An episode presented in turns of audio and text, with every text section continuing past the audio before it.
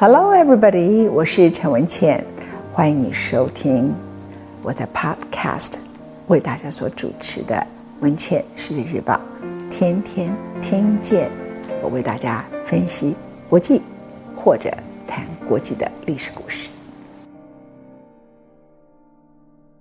在昨天的时候，我有预告大家，川普的前测试班农，我注意到他已经对于这个选举啊有一套。沙盘推演的说法，我现在先转述一下他的沙盘推演，我不评论啊，就是我先转述他的沙盘推演。班农的第一个沙盘推演就是，不止十一月三号，美国总统大选投票那一天不会有结果，十一月六号也不会有结果，因为有太多舞弊的投票现象，所以一定会最后这件事情。一状告到最高法院，他们称为叫最高法院，其实就是大法官会议，由九个大法官所组成。那什么叫做一定会有舞弊呢？为什么他现在就知道舞弊呢？你注意到没有？他其实没有任何所谓舞弊的事实跟证据，使他现在控告美国的选举有舞弊，因为根本还没开票，也还没有事实出来。他所谓的舞弊，就是指 mail voting 邮寄选票。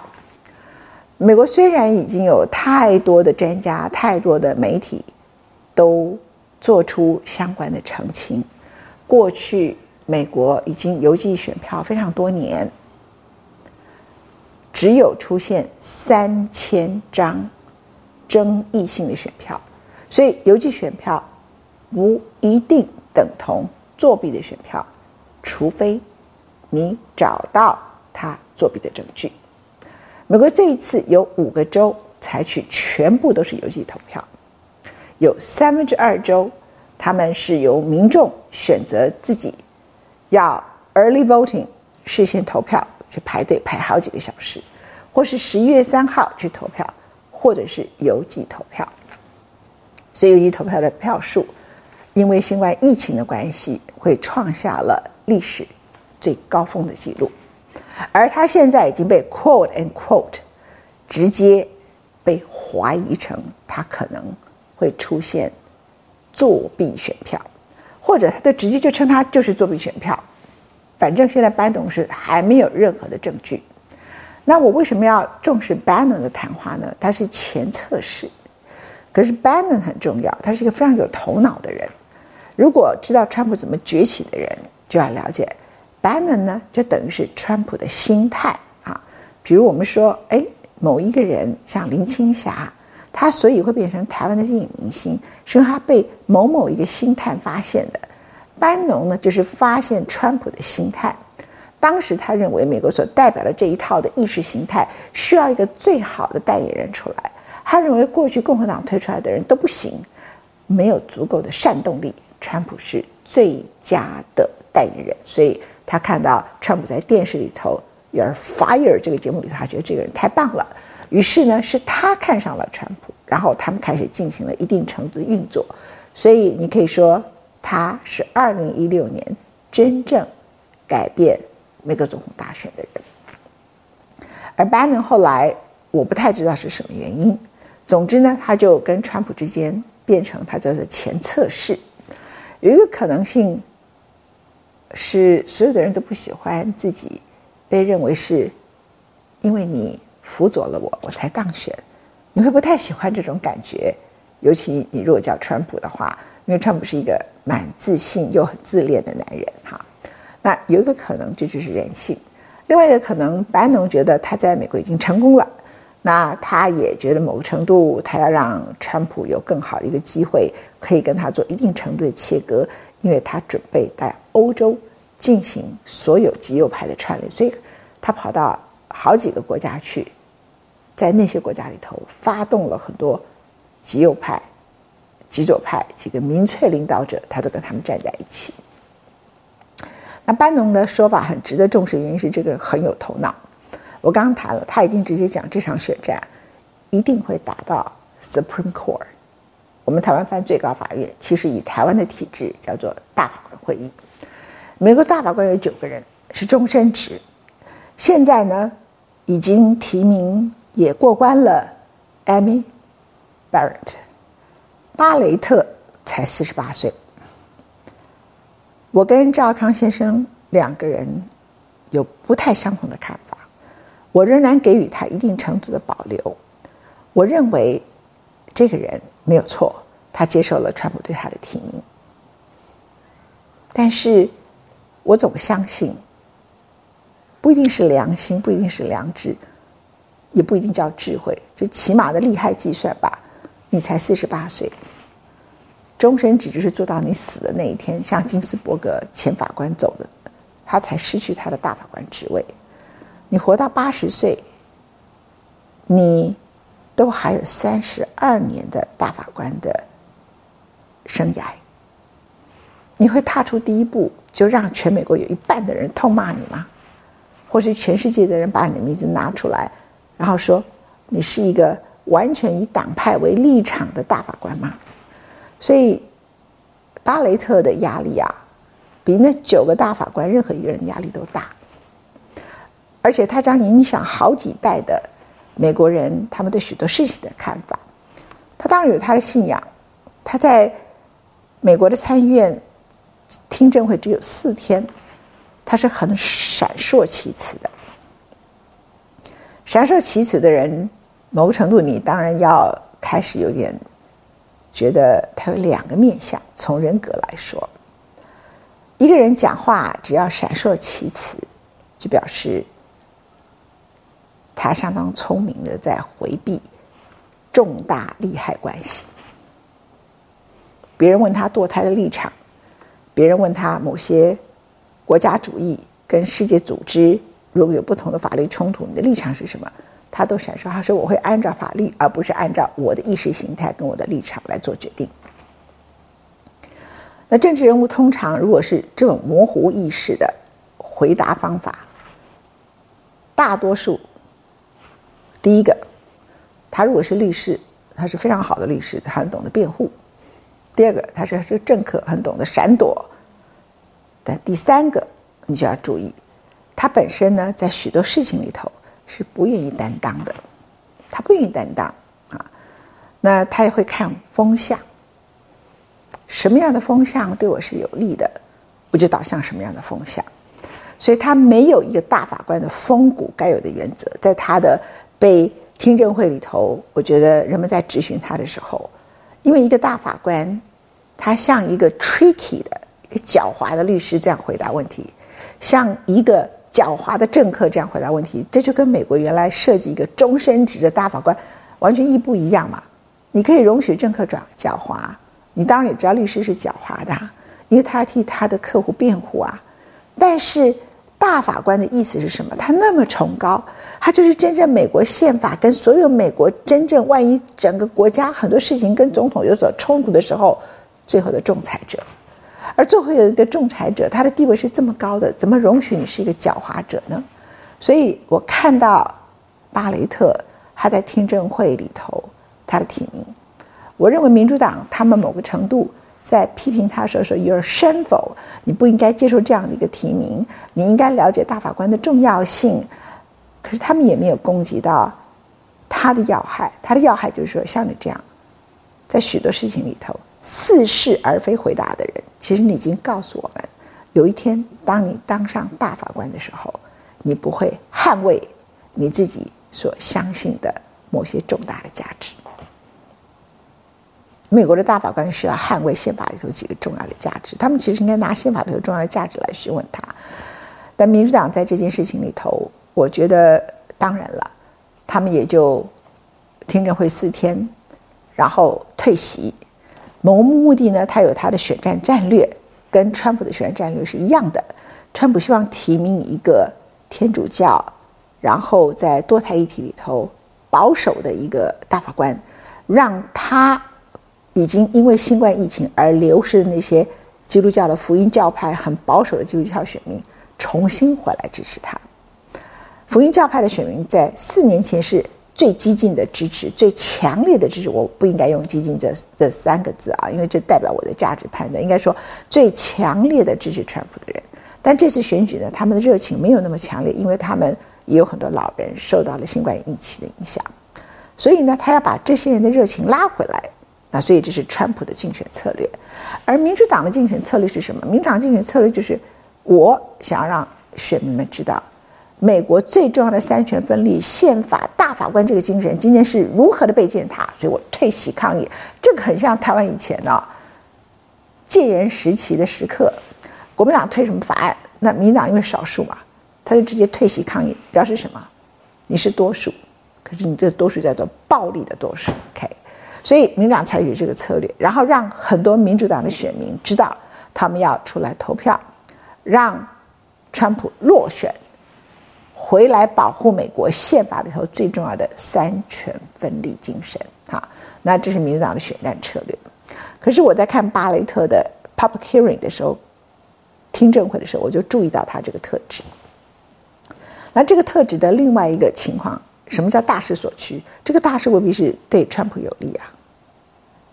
如果他很自私，因为通常这种模糊性格的人呐、最后他的利益，即使他为什么会趋向大势，就是他利益还是他自己吧。我屈从于多数的意见，我就会得到掌声啊。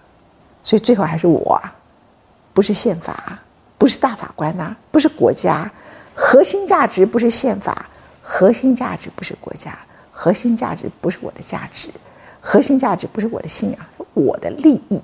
OK，所以在许多问题里头，采取 tricky 人，他的另外一个特征，也就是他会考虑他的利益。那以他的利益盘算来讲，这件事情我跟赵康有不同的看法。赵康认为，川普提名他就是叫他到大法官里投，然后到时候投票的时候，就是让这场选举是对川普有利的，这就是他的工作、他的任务、他的责任，这是他接受提名跟被提名的一个交换。赵康认为。他一定到时候在大法官投票的时刻，他就会倒向最终几个共和党党派意识很重的大法官都会让这次选举垮掉。但我在这个事情上有所保留，因为很可能如果你让这个选举结果，如果最后投票出来，全国性的选票应该是拜登会赢，关键州最后。投出来，目前为止，川普要赢好几个关键州。拜登已经赢得了比较多的选举。我现在所看到的一个情况是，我没有看到太多民主党倒戈的，这叫大势所趋。有一个名单上，在我手中呢，有三个三个参议员。美国的参议员是什么？因为他的选区的设计啊，很大的选区，那除非那个参议员。他自己要退休，或者他死掉了，要不然他很少会落选，就是很少的状态会落选。在我的手中有三个参议员现在倒戈，从 Republican 支持 Joe Biden，就从川普的阵营跑去支持 Joe Biden。这里头有谁呢？Senator Jeff Flake, Arizona; Senator Gordon Humphrey, New Hampshire; Senator John Warner, Virginia。啊维吉尼亚州、New Hampshire 州跟 Arizona，然后 Congressman 里头有二十四个倒戈支持 Biden，还没有那么大的一个名单说，呃，民主党有这么多人倒戈去支持川普的。那我仔细看了这几个 Senator 或是这几个 Congressman，他们的选区大多数就是以前本来都比较倾向民主党，可是，在上一次民主党有很多人不喜欢希拉瑞。结果那几个州呢就被川普赢走了。另外就是很可能他们的选区都是这一次 COVID-19 重击的选区，就是被 COVID-19 影响很严重的选区啊。那所以我们就看到一个倒戈的现象。所以如果这是大势所趋，那川普危险了，因为他的巴雷特有可能会背叛他，不完全听命于他。所以我跟赵先生的看法的这件事情并不相同。我觉得这个女性。四十八岁，她还有三十几年的大法官的生涯。如果他活到八十，他活到九十岁，他还有四十二年。他有什么理由？他人生跨出最重要的那一步，叫做大法官那一步，他就骂名满天下呢？然后搞到美国的选举结果变成没有办法按照正常的美国创立两百四十四年来第一次选举结果。没有办法产生结果，上次美国选举诉讼搞到 The Supreme Court 的，是因为佛罗里达州二两千年的总统大选，当时最后有一些争议性的选票，然后呢，大法官会议最后就是 Supreme Court 最后裁是是小布希赢。Al Gore 觉得他不愿意再争争议了。经过了五十几天之后，他说他认为这个国家要赶快的上轨道，他就放弃，就不愿意再讨论。那是上一次，而这一次呢，如果在大法官里头有，他不是说哪一个州啊，他是所有的邮寄选票都要不算，或者都通通有争议，通通都要重打官司。我觉得这等于是形同大法官要宣布这次选举是无效的。你除非你真的找找到他哪几个地方是有作弊的情况。而且这个作品的事实是相当明显的，否则的话，你等于是要逼迫这些大法官做出这些选战是无效的。那你可以想象了，那极右派的也上街头，极左派的上街头，一般的和平示威的民众也会上街头，民众反川普也上街头，反大法官也上街头。美国就是整个街上全部都都是暴动的状况，或者是和平示威的跟暴动的都集结在一起，全部都有。白天和平示威，夜里暴动，什么状况都通通就是不幸的事件会一连串。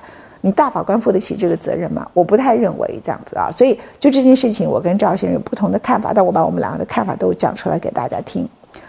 在前一阵子呢，先是大法官已经先做了一次演练，关于这次选举，共和党的主张就是希望邮寄投票能够越早截止越好。最好都是废票，因为按照统计，这五个州全部都可以邮寄投票的，以及大多数选择邮寄投票的，都是认为新冠疫情是危险，而且认为去排队投票是危险。大多数都是民主党跟拜登的选民，所以比较倾向邮寄投票的，大概百分之七十是民主党的选民，只有百分之十一的共和党选民是。比较支持邮寄投票的，所以邮寄投票既然比较 favor 民主党，而且压倒性那么多，我就让邮寄投票最好都变废票就好了。这是共和党的如意算盘。所以共和党呢，在宾州就上诉到了最高法院，就是说，因为宾州的州长本来希望邮寄投票可以往后延三天，因为整个邮寄的选票量太大了，那你不能剥夺人家的公民权，所以人家可能十几天前就寄出，十天前就寄出。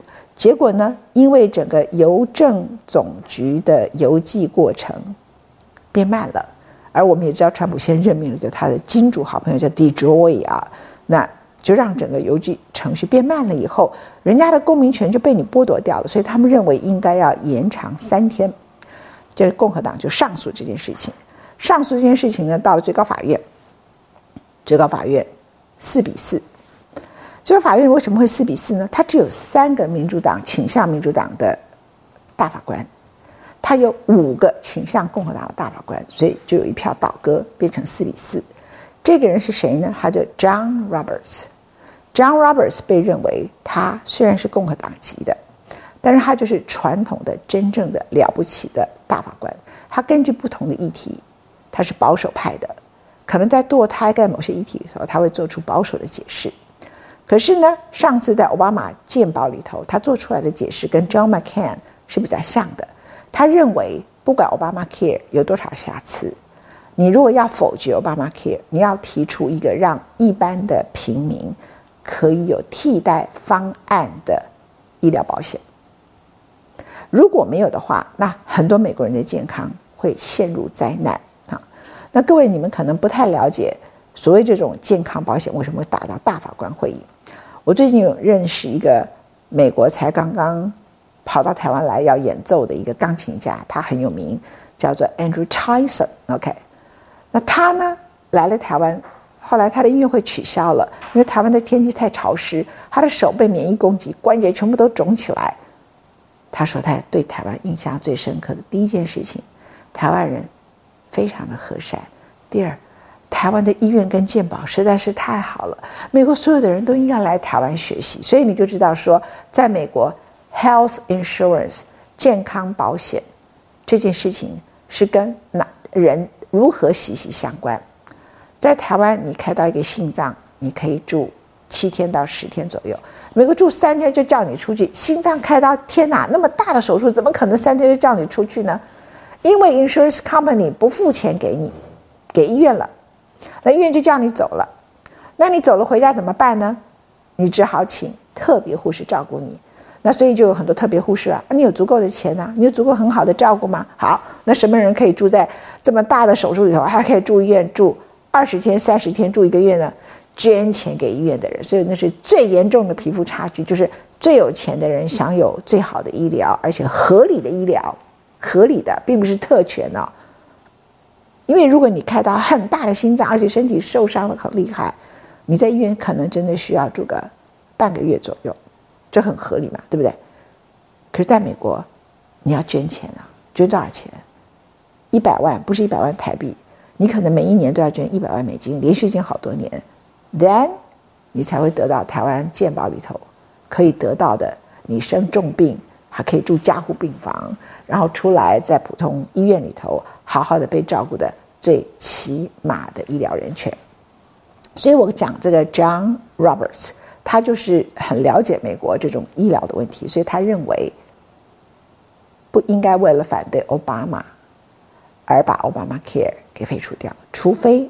你找到一个替代方案，这是让 John Roberts，所以他的确是保守派，在很多议题里头，尤其是在堕胎哈，或是一些跟种族相关的议题。可是关于这个事情呢，他就是很清楚。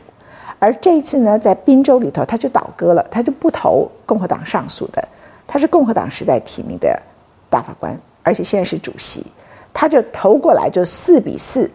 那按照法律呢，他你要否决原来。在当地的，不管是原来州长的决定，或者是你要否决当地的上诉法院的决定的话，那你一定要五票，不打五票，所以这个案子就维持原案。所以宾州、Wisconsin 都可以在十一月六号选票即打就好了。所以这种现象你就可以看得出来，至少有一个大法官叫 John Roberts，他是会看整个美国选举的状况。是否真的出现诈欺的选举？那如果是合理的 mail voting，延后三天算出来的，川普赢了就赢了，输了就输了。我相信 John Roberts 他会做这个决定。那 John Roberts 做这个决定的时候，又是四比四嘛？那最后关键选票就是这位女士 Amy Barrett，她要做什么样的决定？所以我刚刚才会把她的任命呢讨论的这么重要。她等于是美国民主政治的最后的防线，也是美国民主政治的最后一根稻草。看他要扮演什么样的角色。那你如果觉得一个人压力这么大，他就会看情况嘛。那川普如果选举，你从全国性的 polling、全国性的选举来讲，投票他输了两三百万票，输了四五百万票，然后在这个情况里头，你要他说要来判决这个选举是无效的。或是这个所有的邮邮寄选票都是正式选票，我我觉得他做做不到啊。这个是我跟赵先生、赵康先生两个很不同的看法。那接着我再来讲 Bannon 对这次选举的他的推测，他的如意算盘是巴雷特一定会站在川普那边，也就是他跟赵康看法是一样的啊。然后接着呢，最后按照美国的宪法十二条之一。美国最后决定总统不是选民，不是大法官，因为大法官也不有结论，是由众议院在做决定。而按照美国宪法十二之一，不是众议院的议员，众议员来投票。要不然你刚刚看这么多，众议员二十四个都倒戈了，那还是川普落选呐，拜登当选？不是，是一州只有一票，而众议院只是主持一个形式，一周一票里头有选举人团来。投票，而选举人团的代表里头，现在共和党掌握二十三席，民主党掌握二十一席，所以二十三对二十一，还是川普赢。这是班农讲的，他说川普赢定了，这个是他的说法。哈，那我从他的说法里头，我就开始看到一件事啊，不择手段想要赢，这是班班农我不敢说这就代表川普。那第二个，我怀疑班农他有这么好的法律知识，所以我认为这是一群人。有组织性的，把法律的专家，把宪法第十二之一把美国选举的漏洞一样一样找出来，然后钻出所有的漏洞里头，我如何赢得这场大选？是的，你们所有大多数的选民不选我。是的，哦，关键摇摆州我可能输掉了，但抱歉，我就是要来告邮寄投票作弊。我需要出示证据吗？我不需要，我只要这个大法官呢是我任命的，听我的。然后呢，大法官最后就做出来，没有结论，没有办法，最后就回到了十二之一。你认为要把这些事情想得这么仔细，是班农这个人他完全可以想清楚的吗？我觉得不是。我觉得他是一群有组织的人，他们想出来，不管选民投票的结果是什么，这个总统的位置就是我的，是我们的，是他的。川普不会输掉选举，不管选民投什么。那我觉得这个很可怕。我希望川普跟他的关系真的是前测试和他的关系而已，彼此真的很久没有见面。因为班农跟他的分离是在当时通俄门通俄门案的时候，班农被认为他和俄罗斯克里姆林宫似乎有一些关联性，很快的就切割掉了。所以当时的切割有可能是不得已的切割，有可能是真正的切割，有可能是人性里头。川普就不喜欢说，我为什么要一个导演在那里？我告诉你，我就是男主角，我不需要导演，也可能是这样，OK？所以我很不希望班农的谈话是代表川普有一个秘密核心的一个幕僚，一群人早就想好的赢的策略，这纯粹是班农自己所说的。但是我仍然很小心的看班农的叙述，因为这个叙述呢，代表了有一群人。他们完全无视于美国的选举民主政治的所有基本核心的精神，就是尊重选举结果。我不尊重，我就直接说你选票是假的，我也不需要提出证据。然后大法官我就可以随便来任命，任命完了以后，那个人反正就是我的傀儡。然后呢，美国什么三权分立，大法官终身制，狗屁不通。然后最终呢，嘿嘿，我就是，啊，我掌握二十三州党代表，你掌握二十一州，这些人都是傀儡，最终。总统就是我的，班农已经把剧本写好了，我不知道川普听不听他的剧本，还是这也是川普的剧本，或者和川普一点关系都没有。但是我想很少人注意到 Bannon 的谈话，而我现在先告诉各位，让大家好好来看这场大选未来的发展。谢谢你收看今天文倩的世界日报。